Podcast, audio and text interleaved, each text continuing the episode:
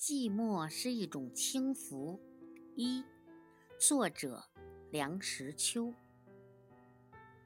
寂寞是一种轻浮。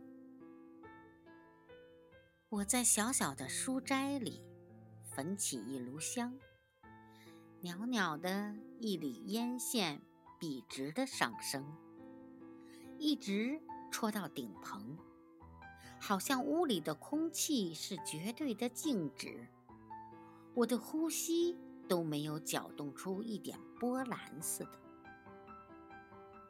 我独自暗暗地望着那条烟线发愣。屋外庭院中的紫丁香，还带着不少嫣红焦黄的叶子，枯叶乱枝的声响可以很清晰地听到。先是一小声清脆的折断声，然后是撞击着枝干的磕碰声，最后是落到空阶上的拍打声。这时节，我感到了寂寞，在这寂寞中，我意识到了我自己的存在，片刻的孤立的存在。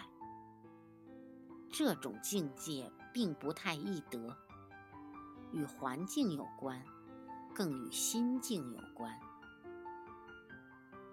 寂寞不一定要到深山大泽里去寻求，只要内心清静，随便在市禅里、陡巷里，都可以感觉到一种空灵幽逸的境界。所谓心远地自偏。是也，在这种境界中，我们可以在想象中翱翔，跳出尘世的渣滓，与古人同游。